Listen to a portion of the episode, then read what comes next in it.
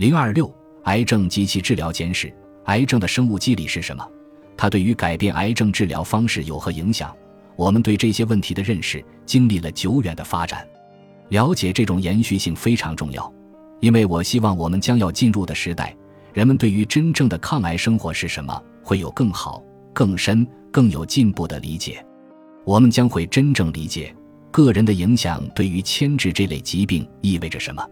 癌症可能自人类诞生时便与我们同在。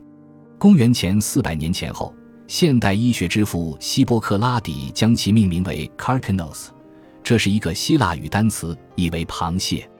医学历史学家霍华德·马克尔认为，希波克拉底用螃蟹描述这类恶性生长是很睿智的选择，因为他颇为形象地描述了癌症的几个特征：晚期肿瘤。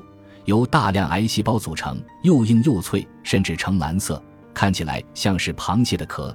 这些肿块挤压健康的组织时，病人会疼痛难忍，据说像是被螃蟹钳子夹住撕裂一样。在希波克拉底时代，癌症无法检测，直到最终肿块从患者身上破皮而出，方才暴露病情。